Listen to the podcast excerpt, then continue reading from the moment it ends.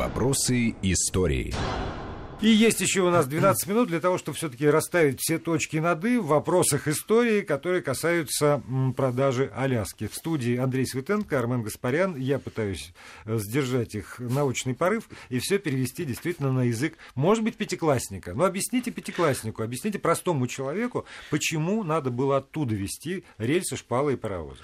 Ну, потому что Россия пребывала в состоянии технической отсталости, которую вот мы очень трагически классическом примере Крымской войны, так сказать, э, здесь же обсуждали. Здесь же обсуждали, понимаете, англичане оружие кирпичом не чистят, э, там нарезное оружие, левша, это просто показатель технической отсталости в военной области, она была свойственна и всему промышленному комплексу, да, поэтому, то есть всему тому, что в одночасье не появляется по мгновению волшебной палочки. И здесь была, так сказать, программа, ее тоже можно критиковать, в ней очень много, так сказать, вот такого дикого капитализма, такого, значит, вот нехороших вещей самообогащения много. Какая была механика частно-государственного партнерства в строительстве железных дорог? Привлекался частный капитал. Государство в этом смысле тоже участвовало в капитал. Потом, когда это строительство осуществлялось, то акционеры Э, продавали государству, естественно, по другой цене за километр железной дороги, значит, э, эту железную дорогу, которая становилась собственностью государства. Да? А, но строилась на деньги частные вот этот механизм, он, конечно, создавал условия для неких махинаций. Вот так вот у Савы Морозова потом вид отнял лицензию на Донецкую железную дорогу, право собственности.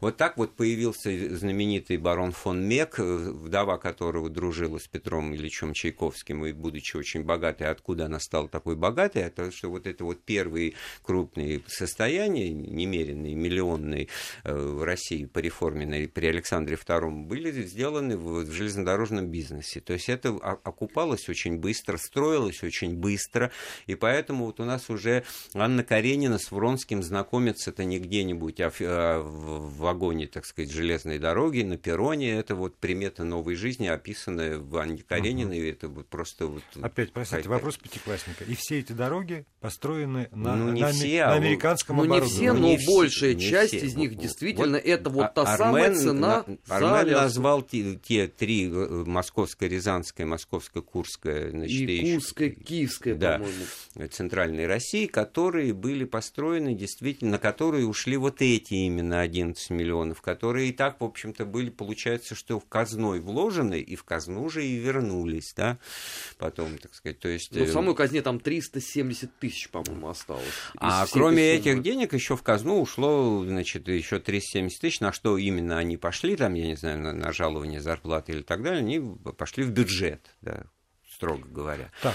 Поэтому, значит, ну, само по себе, конечно, да, деньги небольшие, но больше никто платить был не готов. Ну да, там один небоскреб в Нью-Йорке обошелся mm-hmm. больше, чем вся Небо... Аляска. Да. Значит, обманули.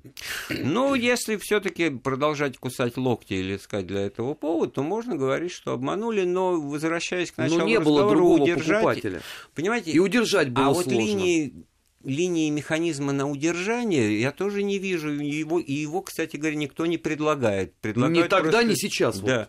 Предлагают просто поругаться или, или подраться, да, так сказать, потому что, так сказать, ну, вот если бы там были поселения, а там ведь последний, кстати говоря, директор российско-американской компании, контр-адмирал Максутов, он же казнократ им сдаимец, он уехал сам в Петербург, бросив там на произвол судьбы, без денег, без содержания, вот этих несколько сотен э, людей из администрации, так будем говорить, Новоархангельской и так далее, которые просто остались без средств к существованию. Их и, и на родину не переправили, ни, ни денег не оставили. В общем, вот так вот все. И спасибо. в новых реалиях они тоже да. не нужны. Проект закрылся, значит, спасибо, до свидания, мы с набитыми карманами уезжаем, а вы здесь, значит, значит, становитесь, вот я не знаю, теперь русскими американцами, которые, дети которых и внуки будут говорить там на ломаном русском, там что-то вспоминая, там, как так, правило, так они там остались? Да.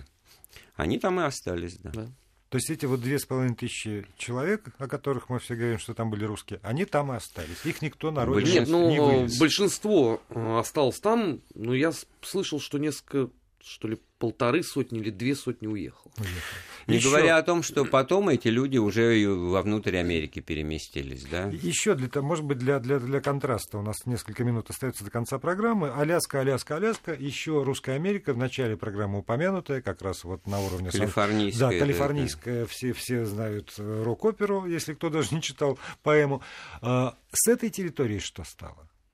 Ну, она тоже была инкорпорирована в состав э, значит, э, Соединенных Штатов каким, Америки каким образом? в рамках этого договора, потому этого что там же. речь шла о продаже русских территорий, а, русских владений на территории продажа Америки. Аляски, да. мы, мы просто говорим русские владения. Да. Ну, по идее, мы должны бы говорить так, но э, поскольку это очень сложная конструкция для обывателя, то обычно считается, что отдано просто Аляска. Там вот то, что если посмотреть на карту побережья, уже такой ниточкой тянущейся от полуострова Аляска, там ближе уже к Калифорнии, к, к Америке, это не Аляска, но это тоже были русские владения. Там и на, на, на островах Голливудских, значит, это вот Новоархангельск, о котором я много раз уже вспоминал. И тоже крайне незначительно обжитые, в основном пустые пустынные и прочие, но тут вот тут совпало, конечно, уже с активным освоением хозяйственным этих территорий со стороны американцев, потому что золотая лихорадка в Калифорнии началась в 1848 году, и это вот дыхание, так сказать, того, что Америка, Америка буквально на всех парах вот сюда вот скоро приедет и разместится, оно ощущалось, и поэтому то, о чем Армен говорил, это вот э, было оправданное чувство. И а, вот смотрите, а когда, население... Простите, простите, еще уточню, когда уже началась эта золотая да, лихорадка, 1848 от, от, от нее э, Россия не успела получить никаких Ничего, дивидендов да. заметных для а, того, ну, чтобы... то есть, как и в случае с Аляской. А, а да? потому что и людей там для этого не было. Смотрите, население Сан-Франциско в, в, в, за год до, до открытия этих копий золотых одна тысяча человек, то есть сопоставимое с, с населением э, русским, да, вот на, на этом побережье. А через э, два года там уже 25 5 тысяч человек. А наши а колонии не развиваются вперед, абсолютно. Да. А наши как были, так и остались. Так нет, но это же как бы русская земля. Тогда как бы за, за каждый арендованный квадратный метр золотоносной земли Но это должны вот к тому были большому бы разговору, что да, с точки зрения земля моя, вот на любом дачном участке это можно проверить. Но если ты ее не осваиваешь, что каждый раз в три года приезжая на свой участок, ты видишь, что у тебя чего-то там такое, оказывается, соседи-то где-то отрезали, что-то поставили, что-то такое важное. Тут Подожди, нет. Вот, да, еще, еще mm. тогда, вот, может быть, стоит поставить акцент. Значит, э, мы говорим э, русская Америка, но при этом мы э, знаем теперь уже, что там нет, э, нет гарнизонов, нет пограничников, нет в полной степени администрации, а есть компания, Русско-американская, русско-американская компания, компания которая серьезными как бы от, элементами да, государственного от управления. Имени государства да. осуществляет, но говорит о том, что там установлена государственная власть. Вот как она установлена там в Петербурге, в Москве Нет. и даже в Иркутске, и даже где-нибудь там ближе уже к Тихому Нет, она была, конечно, заякорена вот в данном случае на иркутского губернатора, но просто в силу, ну, по факту своей автономности, удаленности, она несколько иначе выглядит, что называется, по факту своего состояния.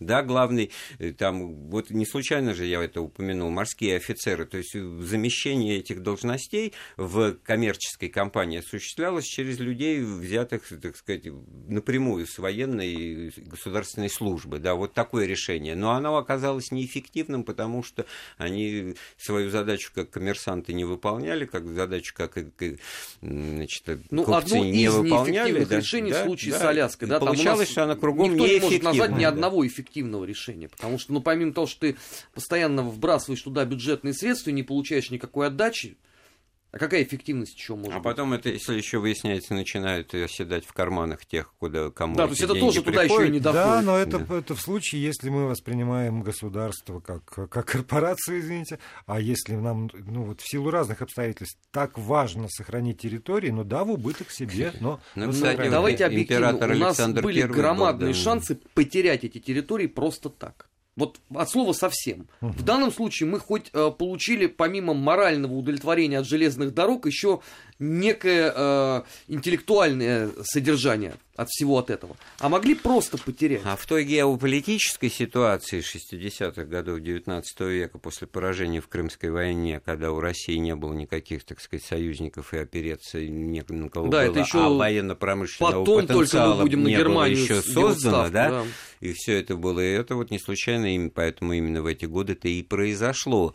И Америка в этом смысле оказалась единственной страной, достаточно, так сказать, заметной и представляющей интерес на международной арене, с которой вот какие-то контакты в этом смысле вылившиеся вот в такую сделку, как тогда казалось для всех больше выгодной для России, чем для Америки. Да, вот абсолютно. самое парадоксальное. Абсолютно. Вещь. И, кстати говоря, никто же ведь э, никогда не критиковал э, Горчакова как основного лоббиста этой сделки. Это очень показательный момент.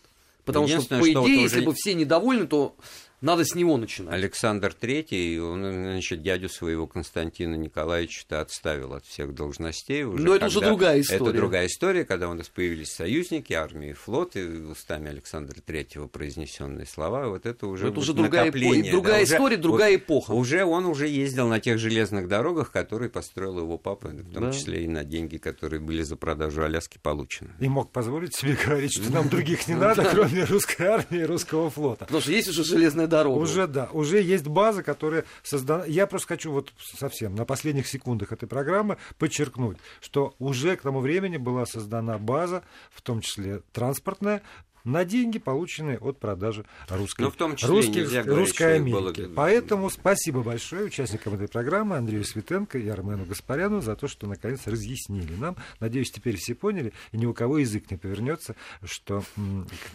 обманутый русский народ лишился Аляски. Спасибо вам. Вопросы истории.